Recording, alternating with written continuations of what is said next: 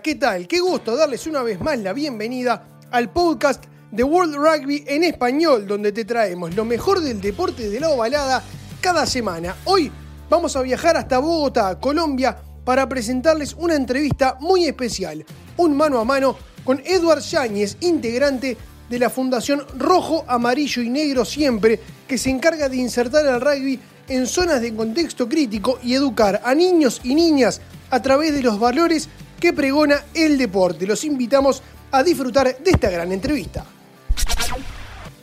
Es un verdadero placer estar junto a vos y contarnos un poco eh, de qué se trata esta fundación que lleva el nombre de Rojo, Amarillo y Negro siempre.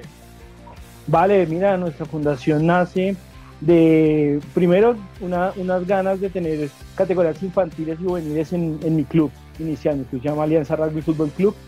Eh, la primera cosa que teníamos eh, por las cosas de, que nosotros aquí en Colombia el rugby comienza desde la parte universitaria, no existe ese recambio de jugadores después de 5 o 6 años, ya cuando la persona se gradúa y empieza su vida laboral, no existe recambio, entonces busqué inicialmente tener alguien que no quiera ese recambio. Eh, la vida y el destino me llevó a una, una, localidad vulnerable en Bogotá que se llama la localidad de Usme, que queda a dos horas del centro de la ciudad hacia el sur. Aquí se vive podemos decir, el sur es la parte eh, vulnerable, la parte normal, centro de la ciudad, y en el norte pues la parte donde la gente tiene, tiene dinero y recursos, es la parte como más, más de gente pudiente. Eh, llegué a esa zona eh, por un intercambio que, hicimos con un profesor de, que tenía una escuelita de fútbol. cuando yo llegué a esa escuelita pensé que me iba a encontrar unos buenos, buenos balones, un sitio desagradable, y cuando llego yo, una zona con gente drogándose al lado, eh, con mucha gente tratando de, mirar a ver qué tenía uno por ahí como para quitárselo y ver a chicos con eh, los zapatos rotos, eh, los balones, unos balones sinceramente todos desmechados, sin conos ni nada de eso. Entonces, ya ahí ya cambió mi perspectiva de lo que, de lo que buscaba. Ahora, Edwards, ¿cómo, ¿cómo se hace para, para acceder justamente a, en un contexto tan, tan complicado? Porque lo que vos también contás es algo que es una realidad también que se repite no solamente en Colombia, sino en muchos lugares, ¿no? Correcto, sí, no, no, no, eh, yo hablo de una sola, de una sola parte, no, no, no conocía muy bien el entorno, sabía de la vulnerabilidad de algunas zonas, pero en las condiciones que estaban los chicos. Eh, entrar aquí es buscar eh, una forma de, de reclutar, de salvar a los chicos, de transformar la vida de los chicos. Eso se nos dio después de que tú llegas con un balón ovalado y ves el brillo en los ojos de ellos. Aquí todo es fútbol, aquí la mayoría de deportes que conoces son de, pelotas o balones redondos. Cuando tú llegas con algo diferente, entonces es una forma de ellos decir, hey, está llegando algo diferente, está llegando una nueva oportunidad. Y eso es lo que van a ver los chicos. Esa herramienta del balón ovalado es muy fuerte para nosotros en esas zonas vulnerables. Porque casi no lo han visto, si lo han visto lo confunden con fútbol americano y creen que es para gente de dinero. Entonces cuando ven un balón diferente creen que es para gente de dinero.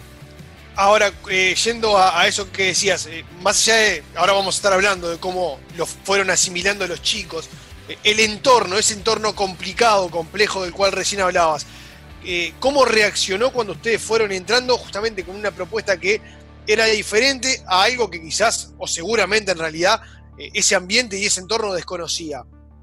Claro, una barrera. Lo primero que nos puso oro fue una barrera. Una barrera porque empezaron a ver que los niños iban a tener una oportunidad. Dos, que las niñas, que es otra parte fundamental de nuestro proyecto, que las niñas empezar a hacer un deporte diferente, otra vez repito, solo fútbol. Y tres, ver que eh, la gente que nosotros íbamos a atacar eran chicos que les iban a servir, o sea, para las pandillas, sea para el tráfico de drogas, sea para el vicio, sea para la corrupción. Entonces hay un montón de cosas que sentimos una barrera muy fuerte que quisimos eh, tratar de romper por medio del rugby y a poco lo hemos podido lograr. Así es, empezamos como, la, como el niño del eje principal y ahí empezamos a atacar la familia y en este momento eh, ya estamos atacando la comunidad. ¿Cómo se trabaja con chicos de este contexto? ¿Qué, qué hacen justamente para intentar eh, darles esos valores que el, que el rugby también intenta defender? Primero lo que buscamos es que ellos canalicen su, energía, que esa energía que ellos tienen a su juventud y que el entorno ha tratado de dañárselas, que la canalicen en, en, esa parte de su entorno negativo, tratamos de que la canalicen en, en un entorno positivo, en un lugar donde, de entrenamiento donde tienen quien los escuche, que es lo primero.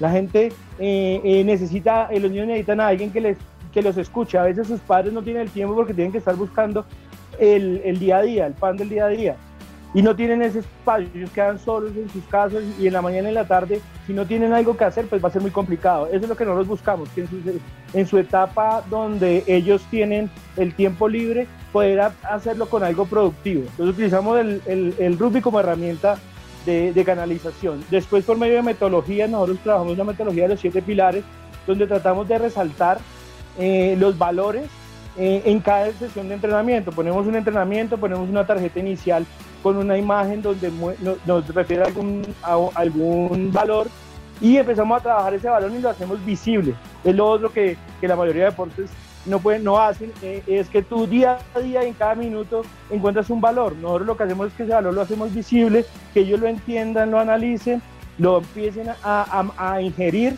y que al final del entrenamiento, cuando hacemos el feedback, eh, ellos nos digan que ese balón es, tan importante y les dejamos una tarea para que lo hagan con su comunidad, con su familia y su comunidad. Te hago dos preguntas, eh, eh, referido a esto.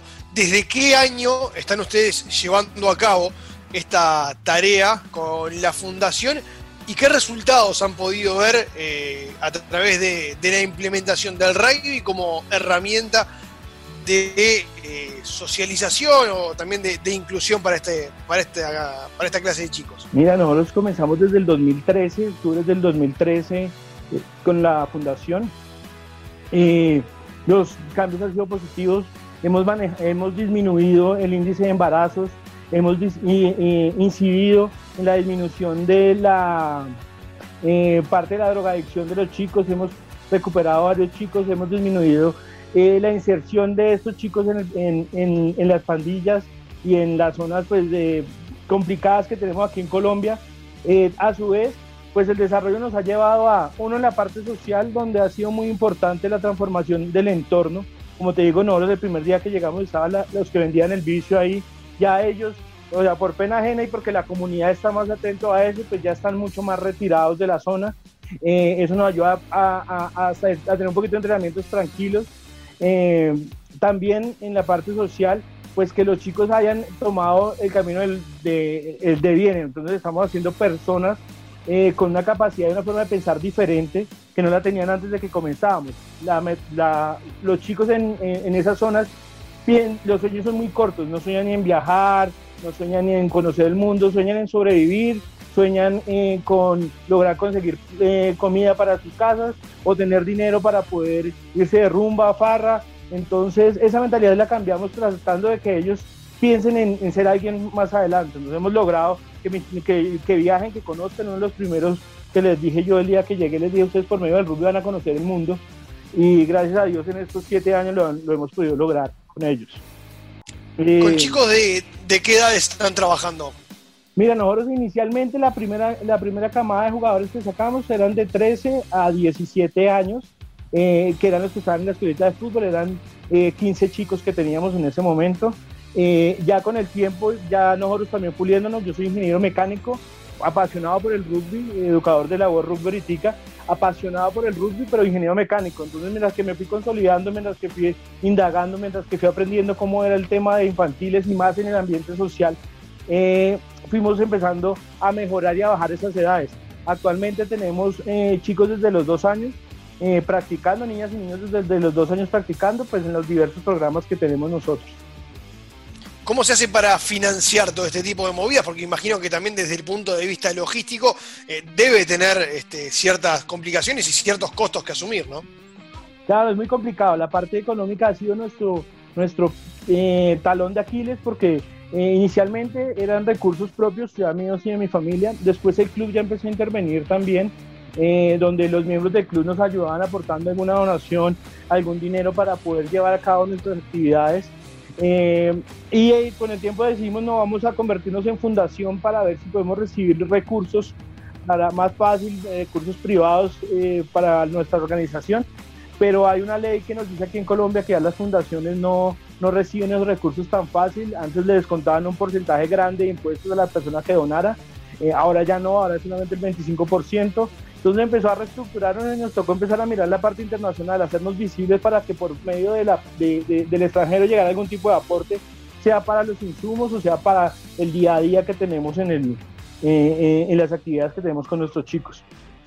Edwards, ¿cuáles son, a tu criterio, a tu forma de ver, los valores que el rugby puede inculcarles a estos chicos para eh, convertirlos en mejores personas, en mejores ciudadanos, más allá de que el día de mañana sigan siendo o no jugadores de rugby?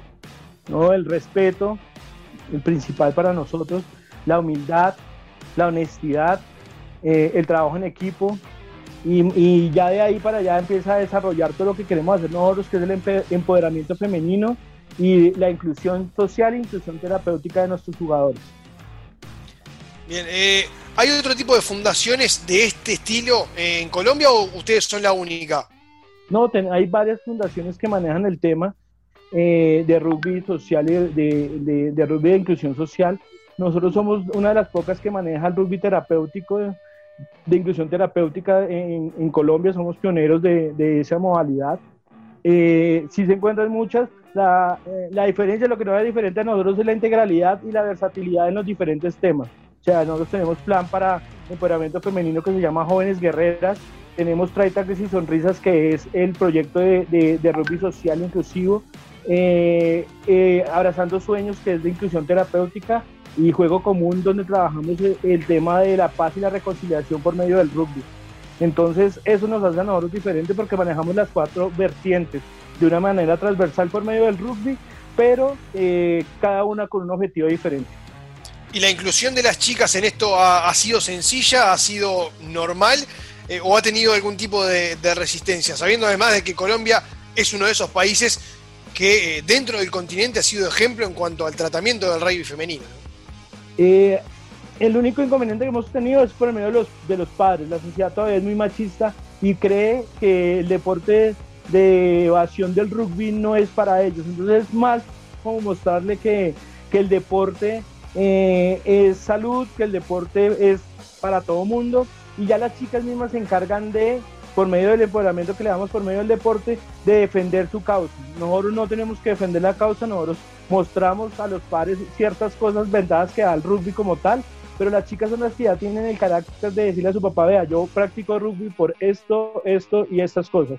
Eh, para nosotros es un, un, gran logro porque la mujer colombiana es muy fuerte, es valiente, es una barraquita, eh, no le queda nada grande, asumen los retos con facilidad, les encanta tener eh, esa libertad que tienen en la cancha de rugby, entonces traerlas a, jugar ha sido sencillo, la competencia bien dista entre hombres y mujeres, a ellos les gusta empezar a compararse con ellos, nosotros hacemos entrenamiento mixto hasta los 13 años con las chicas, después pues ya las sacamos en su división aparte, pero para la mujer colombiana no ha sido fácil y por eso creo que para nosotros el logro en, a nivel Sudamérica con el, con el rugby femenino ha sido tan grande. No, yo siempre he dicho que, el rugby ha sido diseñado para la mujer colombiana porque tiene todos los atributos para hacerlo. Y ellas se sienten libres dentro de la cancha y pueden explotar y explorar todo lo que ellas quieran hacer dentro de la cancha. Entonces, eh, a las chicas les gusta mucho eso, más el apoyo y creer que, que una persona pues eh, cree en ellas y confía en ellas y que pues está todo, quiere dar todo para que ellas crezcan y sean grandes, pues ayuda mucho más. Edwards, eh, recién eh, hace un ratito nos eh, comentabas acerca de lo que significa para estos chicos el jugar al rugby y que vos les comentabas y les explicabas que a través del rugby iban a tener la posibilidad de conocer el mundo. ¿Qué lugares, obviamente no, han recorrido el mundo, pero qué lugares dentro del territorio colombiano incluso han podido visitar, han podido recorrer gracias a esta colaboración que está haciendo la Fundación y a este trabajo que vienen realizando? Mira, eh, a nivel local, a nivel nacional, eh, varios de mis chicos representan a la Liga de Rugby de Bogotá, la ciudad donde yo estoy. Eh, ellos han podido viajar a todos los interligas que hay nacionalmente, han conocido Medellín, Bucaramanga, Cúcuta, la parte de Cali. internacionalmente y también ya hemos tenido, gracias a Dios, salidas. Una de nuestras chicas el año pasado estuvo en Francia jugando un torneo en, la ciudad de París y estuve en Bélgica jugando con la Liga de Rugby de Bogotá, un torneo internacional a los que fuimos invitados. Eh, esa misma chica jugó eh, unos, ellos tenían el, sudamericano, ella eh, hizo parte de la selección Tucanes M18 del año pasado, lastimosamente por el tema de violencia que hubo en Chile no pudieron jugar ese sudamericano M18, eh, pero a final de año pudo viajar a Chile. uno de nuestros chicos, el más representativo también, él ya baja, él jugó con Tucanes y viajó al sudamericano que hubo en Paraguay de 15 en el 2016-2017. Este año estuvo en, en el torneo de Seven de Viña del Mar eh, el, sí, en Villa, del Mar y en, Uruguay. El torneo que hubo de las seleccionados del Tier 2 eh, a inicio de año. Entonces, eh, hemos cumplido en esa parte. Ya empezado a tener finitos internacionales y obviamente cuando llegan a la localidad donde, de donde son y me ayudan con los entrenamientos, se, se comienzan a ser los referentes de la comunidad y de, la, de que sí se puede viajar y conocer el mundo y que el rugby puede ser una opción de vida. Eduardo, te vamos a, dejar estos, estos últimos eh, instantes de esta nota para que también le cuentes eh, a, la gente de la importancia, vos recién decías eh, y resaltabas, de la búsqueda de apoyos a nivel internacional que han estado realizando en los últimos tiempos, de que cuentes por qué realmente es importante para las empresas, justamente que, y, a ver, marcas y sponsors que alrededor de todo el mundo este, están apoyando al rugby, por qué es